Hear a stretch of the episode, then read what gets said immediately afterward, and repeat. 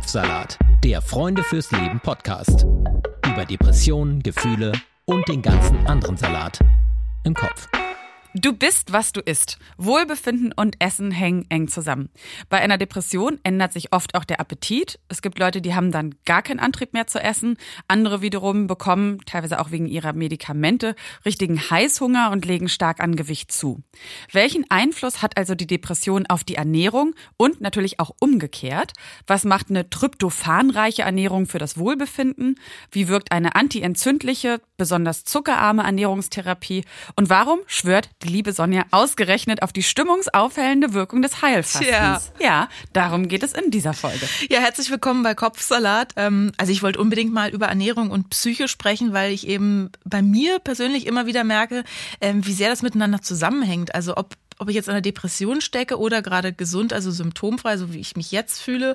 Also ich mache regelmäßig, also mindestens zweimal im Jahr so ein Heilfasten nach mhm. Buchinger nennt Sehr sich konsequent die, mittlerweile. Ja, ne? nennt sich die, also ich, äh, zweimal am Tag einen frisch gepressten Saft, überwiegend Gemüse und einmal am Tag eine klare Brühe. Das so fünf bis neun Tage. Und das habe ich jetzt für mich persönlich, kann jetzt wirklich nur von mir sprechen, rausgefunden, dass mir das gut tut. Auf der anderen Seite merke ich auch manchmal, so in stressigen Situationen, ähm, habe ich dann regelrechten Heißhunger auf Kohlenhydrate und Fett und dann hilft so eine Pizza. Wenn natürlich auch nur kurz. Ja, da ist natürlich die Frage, sollte man dann auch solchen Gelüsten nachgehen und wie kann das überhaupt sein? Also wie können wir mit unserer Ernährung ganz gezielt Einfluss auf die Depression nehmen? Welche Nahrungsmittel sind jetzt gut für unsere Stimmung und so weiter? Und darüber sprechen wir heute mit Sven Steffes Holländer. Er ist Facharzt für psychosomatische Medizin und Psychotherapie sowie Sozial- und Ernährungsmedizin, ähm, Chefarzt der Heiligenfeldklinik Berlin auf dem Campus des Unfallkrankenhauses Berlin und uns jetzt live zugestaltet, zugeschaltet. Hallo. Hallo, guten Morgen. Ja, guten Morgen. Können wir mal sagen, es ist wirklich, wirklich noch früh. Es ist kurz vor acht. Was, was hatten Sie heute zum Frühstück? Also ich habe mich natürlich ganz äh, gesund ernährt. Ich habe äh, ein Vollkorn-Avocado-Brot gegessen und hip. einen Kaffee dazu getrunken. Der, bei dem Kaffee könnte man jetzt wahrscheinlich schon wieder ansetzen und fragen, wie ist das mit dem Koffein? ist, ist das, das jetzt gut? gut? Und was hatten Sie für eine Milch drin? Genau. Ähm, mhm. Ähm, aber wie sieht's denn jetzt aus bei Patienten und Patientinnen in Ihrer Klinik? Gibt es da so eine ein, also kriegen die das gleiche Frühstück? Ja, also äh, bei uns in der Klinik gibt es tatsächlich ein Frühstücksbuffet ähm, und wir haben schon ein sehr ausgewogenes Ernährungskonzept. Das heißt, äh, wir versuchen zum Beispiel auch auf äh, Weißmehlprodukte zu verzichten, haben dann auch einen Biobäcker, haben auch die Möglichkeit, dann Frischkornbrei zu essen oder ein Müsli, je nachdem. Ähm, das wird sehr unterschiedlich genutzt. Manche der Patienten essen aber auch gar nicht zum Frühstück. Das ist sehr individuell. Mhm. Jetzt äh, sagt man, dass Ernährung und Gemütszustand irgendwie miteinander zusammenhängen. Manche werden gereizt, wenn das Mittag nicht pünktlich auf dem Tisch steht. Anderen fällt das Denken mit vollem Bauch besonders schwer. Wir kennen diese, äh, diese hm. äh, ähm, Verdauungsstarre, sage ich dazu immer ganz gerne. Ähm, warum hat unsere Ernährung Einfluss auf unseren Gemütszustand? Ja, also Nahrung ist ja etwas, was wirklich existenziell ist für den Körper. Also ist auch klar, dass der Darm, das Gehirn stetig über den, den Zustand informieren muss und auch sofort Alarm schlagen kann, wenn was nicht in Ordnung ist. Also Hunger zum Beispiel verändert ja manchmal ganz rapide unsere Stimmung. Mhm. Ja, man fällt so richtig in ein Stimmungsloch, bekommt mhm. schlechte Laune, wird unruhig. Und das ist ja ein körperliches Signal, dass man daran etwas ändern sollte. Mhm. Und satt und zufrieden gehört ja für viele Menschen tatsächlich auch zusammen. Ne? Ähm, also, aber auch nicht nur der Hungeralarm oder das Glück, äh, ne? so diese, was man so sagt, so die postprandiale Zufriedenheit, so nach dem Mittagessen, mhm. sondern natürlich bekommen wir über den Darm auch emotionale Informationen. Ne? Mhm. Alle Gefühle entstehen ja über den Körper. Also wenn sich irgendetwas so an der Biochemie im Organismus verändert, deuten wir das dann vielleicht als Angst, als Freude, als Wut oder als Trauer. Ne? Mhm. Und so hat man eigentlich eine permanente Feedback-Schleife, immer eine Rückkopplung zwischen Kopf und zwischen Körper. Mhm. Mm, das ist ja aber auch schon ganz schön komplex, also die verschiedenen Einflussfaktoren und auch so, wie sie es auswirkt. Also ne, jetzt ob mit oder ohne Depressionen. Wenn es uns schlecht geht, das haben wir auch schon gesagt, dann neigen eben manche Menschen zu so Fressattacken Attacken und fühlen sich dann ja auch genährt. Das ist ja auch ein schönes Gefühl, ne? So gerade mhm. vielleicht, wenn man sich leer fühlt, dann sich von innen voll zu mhm. fühlen. Mhm. Und ne, überhaupt den Körper dann vielleicht in diesem Moment erst wieder zu spüren. Genau, ne? wieder andere, genau das mhm. Gegenteil, was ja auch zum Beispiel dann bei ähm, Essstörungen, Magersucht und sowas, so dieses dann äh, genau wieder nichts zu essen oder wie es im Fasten auch der Fall ist, ne? Das lässt dann andere sich ähm, besser fühlen. Wie kann es denn sein, mhm. dass so, so ein und derselbe Effekt, nämlich die Stimmung wird besser, durch zwei komplett unterschiedliche Strategien erreicht wird?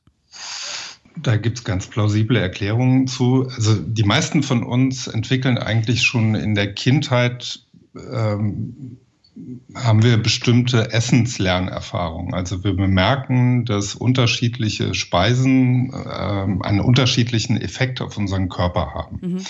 Das heißt, wir haben schon ein Gefühl dafür, dass Nahrungs- oder Genussmittel unsere Stimmung heben können und auch ein Bewusstsein dafür, dass das manche nicht können.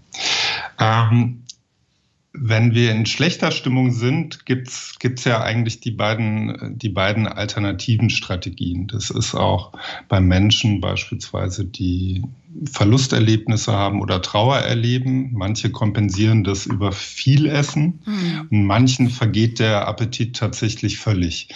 Das, was so am Anfang angesprochen wurde, ne, so der Griff zur Pizza, mhm. der ist tatsächlich ja auch sinnvoll, also Aha. zumindest, zumindest äh, in manchen Situationen, wenn ich, wenn ich ein sehr kurzfristiges mhm. Glückserleben haben möchte, ne, weil durch, durch eine schnelle Fett- und Kohlenhydratzufuhr, da erlebe ich einen stimmungssteigernden Effekt. Wenn das natürlich die Dauerlösung ist, dann kommen andere Probleme mhm. dazu. Und die Wirkung des Fastens, äh, da wissen wir auch, äh, dass das tatsächlich die Verfügbarkeit von Glückshormonen, von Serotonin steigert. Ne? Also von daher ist es auch nicht verwunderlich, dass äh, Menschen da auch einen stimmungshebenden Effekt erleben. Ich persönlich mache das genauso. Also ich mache auch mindestens zweimal im Jahr eine Fastenwoche. Also wir bieten das auch in der Klinik an für Mitarbeiter. Das macht ja mehr Spaß, wenn man das auch so zusammen das stimmt, das erlebt stimmt. und ja. macht. Das hilft auch bei, bei, bei Motivationslöchern. und äh, von daher äh, kann ich sowohl den Pizza-Effekt mhm. als auch den Fasteneffekt auch aus eigener Erfahrung bestätigen. Da, das, das mal schon so vorab als kurzer, kurzer Überblick, würde ich sagen. Wir sprechen da über das Fasten zum Beispiel auch noch mhm. mal ein bisschen genauer, aber ich würde mal zum Einstieg jetzt mal wirklich mal jetzt in den Körper reingehen, zum Beispiel in den Darm, äh, weil der Darm und damit ja auch unsere Ernährung Einfluss hat auf unser Gehirn und umgekehrt. Da werden jetzt viele sagen, Hä? wie geht das dann? Also, Aber Sonja, nur Leute, die nicht gelesen haben, Darm mit Charme. Genau, das Buch, das Buch sehr zu empfehlen, damit scharf schon allein der Titel holt's raus, ja. Also welch, ja. welche Rolle spielt dabei äh, ganz konkret die Darmflora, also die Zusammensetzung unserer Darmbakterien? Ja, also die Darmflora ist eigentlich für unterschiedliche Aspekte wichtig. Ne? Die spielt eine Rolle bei der Verdauung, aber die spielt auch eine Rolle bei der Abwehr von Krankheitserregern und die ist auch Teil unseres Immunsystems. Und es gibt gibt eine Fülle äh, von Darmbakterien. Also insgesamt sind über 1000 Arten von Darmbakterien bekannt. Und wenn man sich anguckt, äh, wie viele sind das eigentlich insgesamt, das ist eine unvorstellbar hohe Zahl. Das sind über 100 Billionen Bakterien sind in unserem Darm. Ne? Und alleine, alleine die Bakterien im Darm wiegen schon zwei, bis, bis zu zwei Kilo. Ganz schön viele Untermieter da. Genau, genau. Und jeder Mensch hat, hat halt eine eigene Zusammensetzung der Darmflora. Das hängt, hat genetische Faktoren, das hängt mit der Ernährung äh, zusammen. Und ähm, Forschungsergebnisse, das ist zum Beispiel auch Thema bei Darm mit Charme, äh, ist, dass die Darmflora sowohl schützende Effekte als auch krankhafte Effekte haben kann. Mhm. Also die beeinflusst unsere Gesundheit, beeinflusst aber darüber auch unser Denken und Fühlen. Ne? Und was man auch festgestellt hat, man hat einfach Menschen mit psychischen Erkrankungen auch untersucht und äh, hat festgestellt, hm, da scheint es eine Form von Zusammenhang zu geben. Also ähm, die Gesamtheit der Darmflora nennt man ja auch äh, Mikrobiom. Mhm. Und ähm, inzwischen ist man auch so weit und guckt äh, Psychotherapeuten und Psychiater, Psychosomatiker haben ja nach den Lösungen äh, für, für psychische Erkrankungen primär immer im Kopf geguckt. Mhm. Mittlerweile guckt man auch unterhalb des Kopfs, also äh, in der Form, dass man guckt, äh, experimentiert. Es gibt auch Studien zur Wirkung von Probiotika. Das war ja eine Zeit lang ziemlich in auch. Also da, da würde ich ähm, dann jetzt direkt mal zwischengrätschen und fragen, ach so, dann esse ich einen Joghurt und dann ist die Depression weg. Ja. ja, das war ja. Das war ja. Er hat ja gesagt. ohne Quatsch jetzt. Also, äh, Nein, wie müssen wir also, uns das vorstellen? Also das ist tatsächlich nicht so der handelsübliche Joghurt, sondern äh, die Frage ist ja, wie bekomme ich lebende Darmbakterienkulturen äh, dann auch mhm. in den Darm. Mhm. Ähm, leider lässt sich das nicht durch einen probiotischen Joghurt alleine lösen. Man, man experimentiert da auch mit etwas, das klingt jetzt nicht so appetitlich, mit Stuhltransplantationen, ja. Dass, man, dass man quasi äh, Stuhlgang von Gesunden nimmt, äh, versucht, die in den Darm von äh, Erkrankten zu bringen, mit der Hoffnung oder dem gewünschten Effekt, dass das einen positiven Einfluss auf die Darmflora, also auf die Bakterienzusammensetzung mhm. hat. Und das funktioniert ja auch, ne? Ich glaube auch in beide Richtungen. Ja, also es, es kann es auch verschlimmern. Es kann es auch verschlimmern, Person. genau. Äh, wenn ich eben, ähm, ich sage mal, ein ungünstigeres Milieu in einen anderen Darm bringe, hat das auch einen negativen Effekt. Mhm. Das stimmt. Mhm. Und trotzdem ist es ja ähm, ne, auch so zum Beispiel schwer rauszufinden, wie ist denn die Situation in meinem Darm? Das kann ich mhm. ja, ne, ich meine, es ist auch nicht so leicht rauszufinden, wie ist die Situation in meinem Gehirn, aber wie guckt man sich das dann auch an? Also nimmt man da dann irgendwie, wird da Blut entnommen und ist es leicht, so eine Idee davon zu bekommen, wie ist der Status meines, meiner, meines Mikrobioms zum Beispiel? Nein, das ist sehr kompliziert. Natürlich äh, kann man über Stuhluntersuchungen äh, auch Rückschlüsse auf die Darmflora äh, schließen, aber dieses komplexe Nervengeflecht, was den Darm mhm. umgibt, das ist ja in der Medizin noch gar nicht so lange präsent und bekannt. In, äh, in der Fülle seiner Funktionen und äh, wenn man sich anguckt, äh, wie weit wir noch am Anfang in der Erforschung unseres Gehirns stehen, mhm, ja. würde ich sagen, sind wir in der Erforschung des Nervengeflechts des Darms nochmal eher 40, 50 Jahre zurück. Ach du Schande. Na, es gibt, gibt zum Beispiel jetzt äh, natürlich bildgebende Verfahren, wo man Nervengeflecht sichtbar machen kann. Äh, man kann daraus aber keine Rückschlüsse ziehen. Also diese Wirkungen sind ja eigentlich schon immer bekannt. Ne? Mhm. Also wenn man, das kann man ja feststellen, wenn man sich so Redensarten im Sprachgebrauch anguckt. Ne? Mhm. Ne? Also schlechte Nachrichten schlagen auf den Magen, was bereitet mir Bauchschmerzen, mhm. ne? ich muss erst etwas erstmal verdauen. Oder bei Verliebtheit, ne? auch bei positiven mhm. Gefühlen haben wir auch eine direkte mhm. äh, Reaktion des äh, Verdauungssystems. Mhm. Ne? Ich habe Schmetterlinge im Bauch. Und von daher ne, so ein intuitives Gefühl dafür, dass da was passiert, äh, gab es in der Menschheit, glaube ich, schon immer.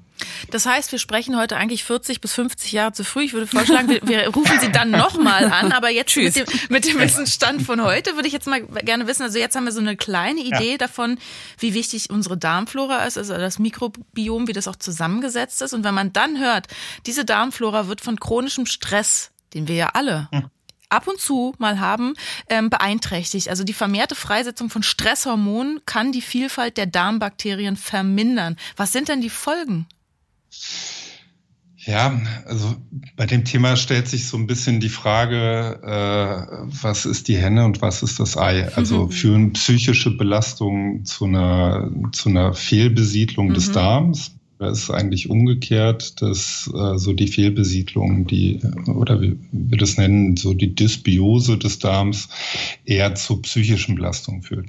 Man weiß, ne, das kennt, kennt jeder auch aus eigener Erfahrung, chronischer Stress äh, ohne Erholungsphasen führt eigentlich regelhaft zu Verdauungsproblemen. Mhm. Ne? Der, der Zusammenhang ist bekannt. In der Psychosomatik äh, ist der, taucht er auf unter Begriffen wie Reizmagen, Reizdarm, ne, wo, wo die Verdauung verrückt spielt, man gar keinen direkten Einfluss hat und ähm, es ist tatsächlich so, dass man da sagen kann, okay, äh, wenn das psychische Leiden behandelt wird, äh, führt das meist auch zu einer Verbesserung der körperlichen Symptomatik. Mhm.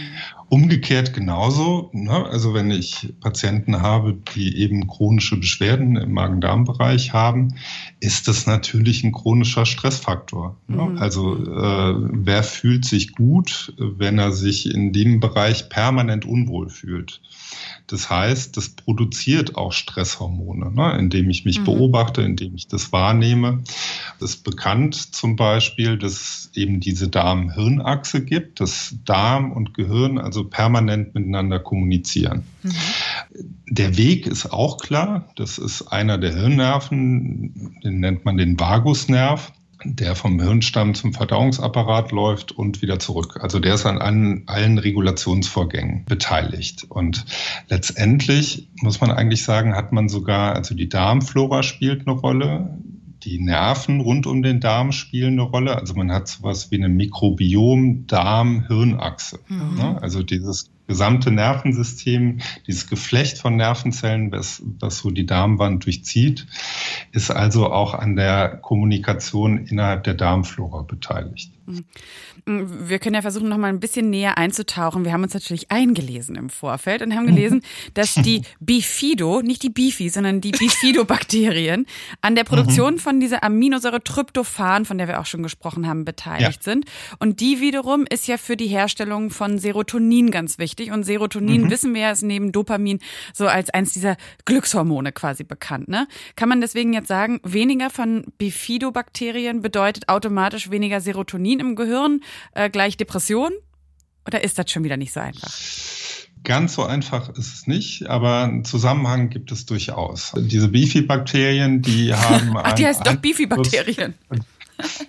ähm, ja, also das ist, ist ja so ein, ist, ist ja eine ganze Gruppe von Bakterien. Mhm. Und man weiß halt, dass diese Bakterien sind Bausteine für Botenstoffe im mhm. Gehirn sowas für Serotonin, für Dopamin und äh, GABA ist zum Beispiel einer der Botenstoffe, der hauptsächlich äh, im Darm gebildet wird. Mhm. Und diese Botenstoffe, die haben eine ganz wichtige Rolle für die Regulation unserer Stimmung. Also deshalb kann man sagen, okay, wenn ich weder von die, weniger von diesen förderlichen äh, Darmbakterien habe, gibt es eine gewisse Wahrscheinlichkeit, dass das auch eine Auswirkung auf meine Stimmung hat. Ne? Also zum Beispiel, das ist äh, Serotonin kennt ja mittlerweile jedes Kind, ne? äh, weil ja, das ist so in aller Munde, so als mhm. Glückshormon. Mhm. Ähm, GABA ist so ein weniger bekannter Botenstoff. Der ist aber zum Beispiel wichtig, äh, der reguliert uns bei Stress runter oder der führt auch dazu, dass wir, dass wir, der hilft dabei, einen erholsamen Schlaf zu empfinden. Ne? Eine ganz wichtige Funktion.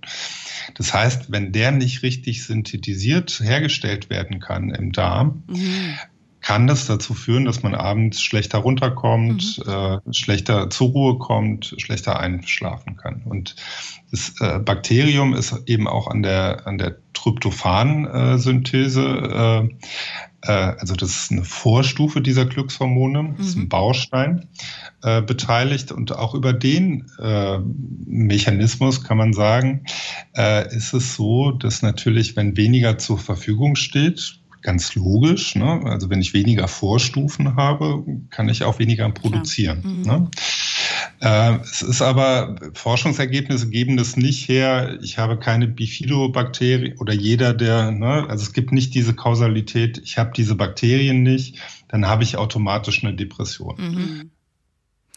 Ich probiere das, ich probiere das nochmal kurz zusammenzufassen, um zu sehen, ob wir das richtig oder ob ich das mhm. richtig verstanden habe. Also die Zusammensetzung des Mikrobioms im Darm hat Einfluss auf mhm. die Neurotransmitter, also auf die Botenstoffe und damit dann ja auch auf die Informationsübertragung im Gehirn von Zelle zu Zelle und damit ja auch irgendwie auf unseren Antrieb und unsere Stimmung. Was bewirkt mhm. dann tryptophanreiche Ernährung. Weil wir denken, mhm. wir denken einfach, wir wollen gesund sein und sagen, okay, dann haue ich mir ja. einfach so ein bisschen Tryptophan rein. Genau. Also wir, Tryptophan ist ja eine Aminosäure, die wir wirklich dringend brauchen. Mhm. Und ähm, die ist eben beteiligt am Glückshormon, also sorgt für das äh, psychische Wohlbefinden. Und die ist auch beteiligt beim Melatonin, also dem Schlafhormon, äh, was den Schlafrhythmus reguliert. Und das ist ja tatsächlich auch ein häufiges Symptom bei Depressionen. Ne? Also äh, etwa 80 Prozent derjenigen, die unter Depressionen leiden, haben auch Veränderungen im Schlafrhythmus, können schlechter einschlafen, schlechter durchschlafen, wachen früher auf, auch wenn sie das nicht wollen. Mhm. Das heißt, wenn ich ähm, Tryptophan einwerfe, ja, ähm, da gibt es ja auch Präparate auf dem Markt, man hat äh, leider, ähnlich wie das manchmal auch bei Antidepressiva ist, ne? mhm. Antidepressiva können bestimmte Funktionen beeinflussen, können aber nicht alle Symptome einer mhm. Depression beeinflussen. Bei diesen, äh, sagen wir, Nahrungsergänzungsmitteln, bei diesen Supplementen ist es ganz ähnlich. Ne? Also man hat, äh, man hat da eine große Studie gemacht, hat geguckt, ähm, wie wirken die eigentlich, kann ich damit äh, Depressionen behandeln und äh, hat Ergebnisse aus ganz Europa zusammengefasst und man hat, hat keinen Effekt gefunden, der über die Wirkung von Placebo hinausgeht. Oh, also alleine, alleine Tryptophan einwerfen mhm. hilft scheinbar nicht. Mhm. Das heißt also auch eine tryptophanreiche Ernährung ist, also kann man machen, kann man aber auch lassen. Na, ich sag mal. ich würde, ich würde erstmal sagen, erstmal ja. alles versuchen, ja. was man so, worauf man so Einfluss hat. So. Ja, aber was ist mit den Nebenwirkungen? So? Also man hat zum Beispiel Einfluss oder bedingten Einfluss auf das Stresserleben. Mhm. Man weiß zum Beispiel, dass ein höherer Stresshormonpegel, also wenn Cortisol im Organismus höher ist, das aktiviert ein Tryptophan abbauendes Enzym. Mhm. Ne? Also so, dass es einen verminderten Umsatz von äh, Tryptophan gibt. Man kann, es gibt schon den Zusammenhang, wenn kein Tryptophan zur Verfügung steht, kann ich keine Glückshormone synthetisieren. Also mhm. der Körper braucht Tryptophan unbedingt. Deshalb ist auch, ist auch eine tryptophanreiche Ernährung sinnvoll. Wir haben jetzt ja auch gerade den Einkaufszettel hier liegen. Wo ist dann mhm. äh, Tryptophan überall drin? In welchen Lebensmitteln? Wenn ich mir jetzt nicht so Supplements Steht ja nicht drauf. Genau, deswegen. Diese Gurke ist besonders tryptophanreich. Was esse ich denn am besten? Ja.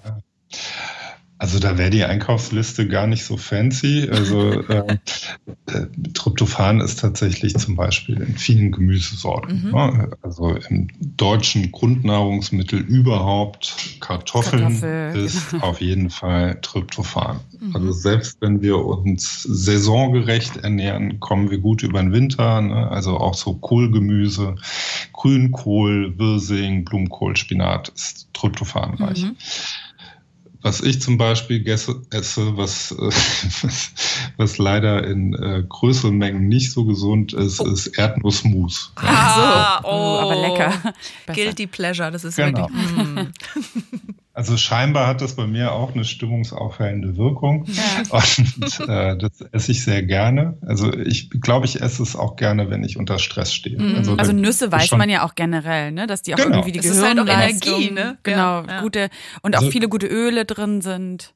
Genau, die, also die, die tryptophanreichsten Nüsse überhaupt sind Cashewnüsse. Ah, ja. ne? Aber auch in Getreide, in Hülsenfrüchten, in Fisch ähm, findet sich Tryptophan. Ähm, wenn man Obst äh, gerne zu sich nimmt, in Bananen, Erdbeeren, das sind sehr tryptophanreiche Früchte. Aber auch in Pilzen findet sich Tryptophan. Ne? Also man kommt eigentlich auch gut über den Winter. Ähm, ich persönlich bin Vegetarier, aber auch in Fleisch und in Fisch äh, findet man Tryptophan. Wie findet man da jetzt dann seinen Ansatz? Also ich weiß, ich habe vielleicht gerade eine aktuelle Depression oder ich habe eine depressive Neigung oder wie auch immer. Ähm, wie finde ich denn da heraus, wie ich mit meiner Ernährung also Einfluss nehmen kann? Also ich kann über die Ernährung in jedem Fall Einfluss nehmen. Ne? Also wir wissen ja, dass zum Beispiel äh, Ernährungsformen, ähm, das war ja am Anfang erwähnt mit der antientzündlichen Ernährung. Mhm. Ne?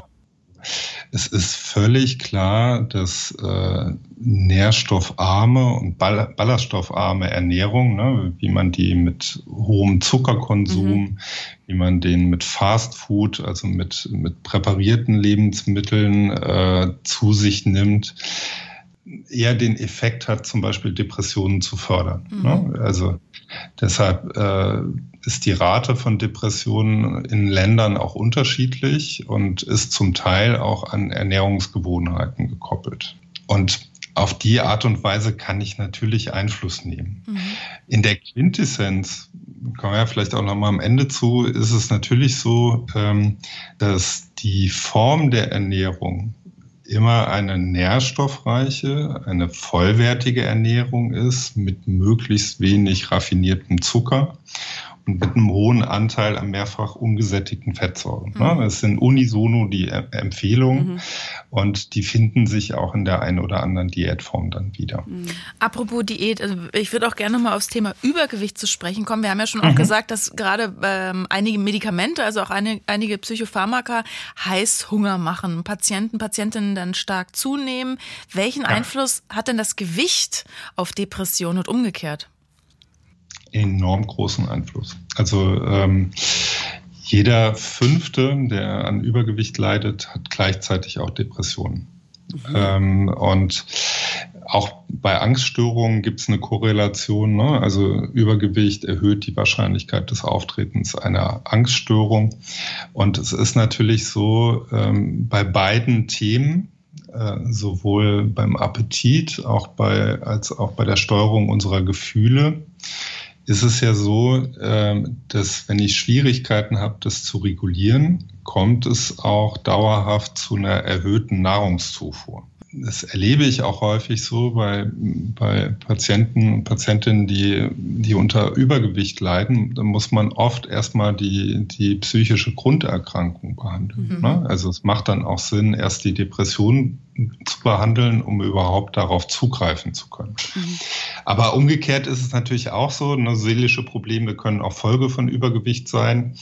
Ähm, das, das hat auch mit den Erfahrungen zu tun, die ich mache. Ne? Wenn ich mich ausgegrenzt fühle, wenn ich herabgewürdigt werde, wenn ich irgendwie, wenn das einen Einfluss auf meine Partnerwahl hat oder einen Job zu finden, das kann natürlich auch eine Depression auslösen oder sie auch verfestigen. Mhm. Also man könnte jetzt auch nicht so einfach sagen, ähm, wenn ich abnehme, geht die Depression weg, weil vielleicht ist es ja auch noch irgendwie verknüpft, auch mit irgendwelchen Glaubenssätzen, die eh schon da waren, weil ich meine, nicht jeder, der Übergewicht hat zum Beispiel, muss darunter ja leiden. Das ist ja auch dann immer mhm. eine Frage der mhm. Einstellung zu genau. sich selbst oder der Deutung, ne? Es ist kein Automatismus. Ne? Also es ist nicht so, dass jeder, der Übergewicht hat, äh, dann auch eine Depression entwickelt. Mhm. Jeder, der abnimmt, es ist aber so, es gibt viele Studien, die auch zeigen, wenn ich unter Übergewicht leide und abnehme, äh, ist es tatsächlich so, dass äh, das Übergewicht, das Bauchfett hat ja auch ähm, Auswirkungen auf regulative Prozesse im Körper. Das heißt, ähm, es fällt auch eine gewisse Kontrollfunktion des Stoffwechsels im Gehirn ist gestört. Ne? Es gibt zum Beispiel, das bekannteste ist so der Zusammenhang mit Diabetes. Ne? Mhm. Äh, wo es eine hohe Verbindung gibt zwischen Diabetes und Depression. Das heißt, äh, wenn ich diese Form der Stoffwechselstörung habe, habe ich auch, ähm, ne, was auch eine Stoffwechselstörung ist, die häufig mit Übergewicht verbunden ist, zumindest beim Altersdiabetes. Äh, da gibt es auch diesen Zusammenhang. Ne? Viele der Betroffenen leiden tatsächlich unter Depressionen. Mhm. Da sind sie wieder diese geheimnisvollen Korrelationen, mhm. diese Zusammenhänge, wo man dann immer nicht, wo Sie ja vorhin schon gesagt haben, Ei, mhm. Ei und Henne, mhm. was ist zuerst da ne? und was bedingt ja. jetzt was zuerst? Jetzt machen wir mal einen ganz harten ja. Cut und sprechen über Fasten. Ja. Also Nahrungsentzug mit Absicht und weil ich das will. Was macht denn Fasten mit der Psyche dann? so der typische Effekt des Fastens läuft ja in mehreren Phasen. Ne? Ich habe mhm. zuerst mal ein extremes Hungergefühl. Das heißt, meine ganzen Gedanken kreisen erstmal um Nahrungsaufnahme, den ganzen Tag. Ich finde es so lustig, wenn man es bei sich selbst beobachtet mhm. und denkt, der Mensch ist so einfach gestrickt. ja. Es gibt auch keine anderen Probleme, nee. nur Essen. Ja, das ist, ist ja, also die Aufmerksamkeit mhm. verlagert sich mhm. definitiv gerade in den ersten zwei Tagen. Typischerweise so nach zwei, drei Tagen nimmt der Effekt ab. Ne? Das äh, starke Hungergefühl verschwindet irgendwann und dann kommt plötzlich so ein stimmungsstabilisierender oder ein mhm. spannungslösender Effekt zum Tragen. Das macht das Fasten auch so attraktiv. Mhm. Und das erste Mal, dass ich vom Heilfasten nach Buchinger gehört habe, das war in meinem Zivildienst in den 90er Jahren. Äh, habe ich in einer Klinik gearbeitet, die einen Ernährungsschwerpunkt hatte. Mhm. Und äh, das war für mich damals auch wie, ich würde sagen, wie ein Erweckungserlebnis. Ja. Ne? Also zu sehen, äh, welchen Einfluss hat es auf die Menschen. Also nicht nur bei Depressionen, auch bei, bei so den klassischen Zivilisationserkrankungen, bei, bei Rheuma, tatsächlich auch bei chronisch entzündlichen Darmerkrankungen, welche Auswirkungen es auf die Haut hat. Ne? Das Hautbild verändert mhm. sich ja auch im Fasten.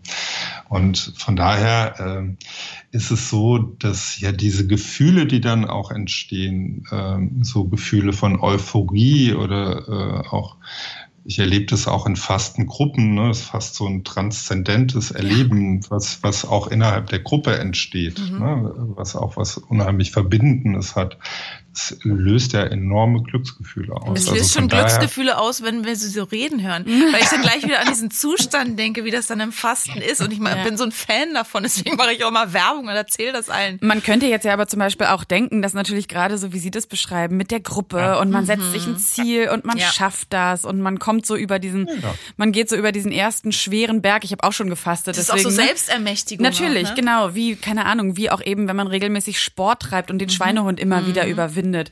Ich mhm. weiß, dass beim letzten Fasten ich gemerkt habe, an Tag vier, ich hatte das Gefühl, meine Emo also ich habe eine emotionale und eine geistige, vollkommene Klarheit, ja. wo ich, wo ich, wo ich denken würde, das ist jetzt nicht nur geschuldet der Tatsache, dass ich das schaffe und mhm. durchgezogen habe, ne, sondern man hat wirklich das Gefühl, da passiert was im Körper. Ja. Was passiert, ist tatsächlich, dass äh, der Stoffwechsel trainiert wird. Ne? Also wenn der Körper nicht verdauen muss, ähm, ist er quasi für reinigende Prozesse äh, steht er zur Verfügung.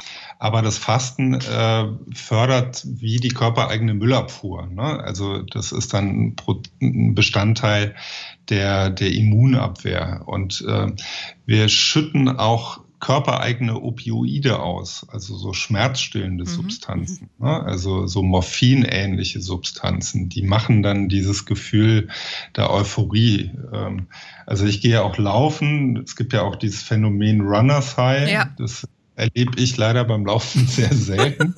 also, aber äh, ich höre öfter von Menschen, die das spüren und erleben und fühlen. Und, und ähm, ganz ähnlich ist es beim Fasten. Ne? Mhm. Das ist allerdings auch ein Effekt, wenn man das, äh, ist ja immer eine Frage des Maßes, ne? so die Dosis macht das Gift. Ähm, dieses Euphoriegefühl oder dieses Gefühl des mich kontrollieren zu können oder mich steuern zu können, kann natürlich auch mhm. in eine Essstörung führen. Ja. Ne? Das wäre dann, wäre dann der negative Aspekt. Mhm. Deswegen, vielleicht kann man das auch so sagen, für wen ist denn Fasten was und für wen ist Fasten nichts?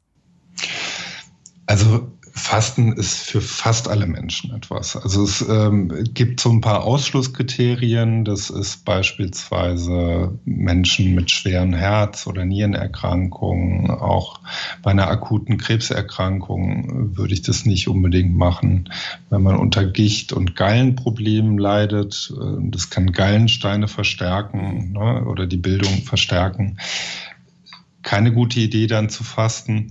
Genauso wie in körperlich sehr herausfordernden Situationen wie in der Schwangerschaft und in der Stillzeit wird es allgemein auch nicht empfohlen, mhm. fasten. Aber bei allen anderen Ne, einmal im Frühjahr, einmal im Herbst äh, ist es schon empfehlenswert. Dann äh, lassen Sie uns mal an dieser Stelle zum Fazit kommen. Und ich stelle dann jetzt wieder mal so eine gemeine Spielverderberfrage, weil ich glaube, die ist nicht einfach zu beantworten. Ich stelle sie mal sehr plakativ. Können, mhm. können wir unsere Depression wegessen oder wegfasten? Ja, das wäre schön. Sehr, sehr schön. Also bitte sagen Sie einfach ja. Ja, ja das wäre so eine schöne, einfache Lösung, ja. Wir können zumindest Symptome lindern und positiv beeinflussen, mhm. sagen wir mal so. Also sowohl ähm, durch die Nahrungsaufnahme als auch durch das Fasten. Ähm, ne, also die besch beschriebenen Effekte, ne, das Ausschütten von Glückshormonen macht ja die Stimmung automatisch besser. Äh, das hat sicherlich bei leichteren oder so mittelschweren Verläufen kann das schon einen positiven Stimmungseffekt mhm. haben der dann auch anhält. Ne? Mhm. Ne? Der ist tatsächlich interessanterweise auch nicht sofort nach dem Fasten wieder weg.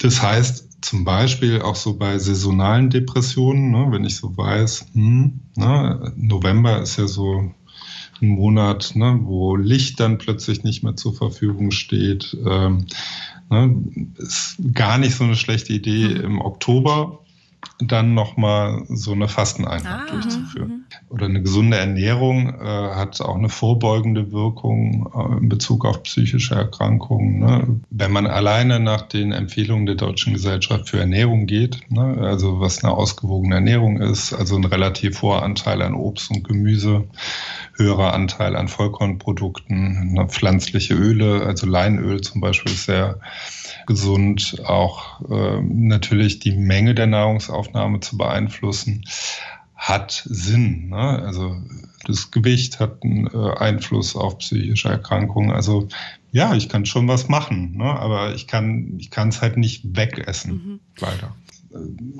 Bei all diesen Ernährungsformen, ob Keto oder High Protein und Low Carb, der positive Effekt bei all diesen Ernährungsformen ist, dass Menschen ein Bewusstsein für Ernährung haben auf das achten, was sie essen. Und ich würde sagen, das ist eigentlich der Haupteffekt. Ne? Es gibt eine bewusste Form von Ernährung und Nahrungsaufnahme. Mhm. Da ist es wieder das Bewusstsein und das sagen sie zwei Yoginis.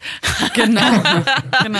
Aber auch eben Bewusstsein, aber nicht gleichzeitig Stress durch Überfokussierung. Ne? Das, genau. das hat mir nämlich auch mal eine Ärztin ja. gesagt, die hat gesagt, verkrampf dich jetzt ja, nicht. Genau. Ne? Wenn genau. du dich richtig ernähren willst, ja. mach das, aber nicht mit so einem Perfektionismus, nicht mit der Angst, oh Gott, jetzt esse ich was Falsches, sondern auch nicht nur achtsam, bewusst, sondern auch mit so einer gewissen Gelassenheit. Und da macht er jetzt was draus. Jetzt haben wir so genau. viele Informationen Informationen über Ernährung und über den Zusammenhang unserer Ernährung mit unserem Gehirn wiederum und damit unserer Stimmung und unserer äh, psychischen Gesundheit gelernt. Also wirklich viele, viele Infos, Tipps und Tricks haben wir bekommen zur Ernährung bei Depressionen und wir haben euch auch nochmal ganz viele Links und Infos in die Show Notes gepackt. Also guten Appetit und Wohlbekommens kann man an dieser Stelle noch sagen. genau. Und natürlich auch der zweite Tipp, der viel Bewegung, Bewegung, Bewegung. Natürlich auch ganz wichtig. Deswegen machen wir auch nochmal eine extra Folge zum Thema Lauf der Depression davon. Und damit sagen wir jetzt aber an dieser Stelle und lauf dich vielleicht, laufen Sie sich vielleicht auch noch ein bisschen glücklicher heute. ja. Sven Steffes Holländer. Vielen, vielen Dank für die Zeit. Ja. Danke auch. Wenn ihr euch nicht sicher seid, ob ihr selbst unter einer Depression leidet oder Freunde, Verwandte und Bekannte, dann geht zum Hausarzt. Infos zu weiteren Anlaufstellen und Krisenberatungen findet ihr auf der Homepage von Freunde fürs Leben auf frnd.de. Dort könnt ihr den Verein und damit auch diesen Podcast mit Spenden unterstützen. Dieser Podcast wird als Projekt der Deutschen Depressionsliga e.V. im Rahmen der Selbsthilfeförderung durch die Techniker Krankenkasse gefördert. Wenn euch unsere Themen interessieren, dann hört doch auch mal in den anderen Podcast von Freunde fürs Leben rein. In Bar Talk spricht Moderator Markus Kafka mit prominenten Gästen über schwierige Themen wie Depressionen und Suizid aber auch über Lebensfreude, Inspiration und die Reise zu sich selbst. Bar Talk gibt's überall, wo es Podcasts gibt und auf der Homepage von Freunde fürs Leben unter frnd.de slash podcast. Was glaubt ihr denn, was ihr seid? Verdammt nochmal. Verrückt oder sowas? Ihr seid es nicht. Kopfsalat. Der Freunde fürs Leben Podcast.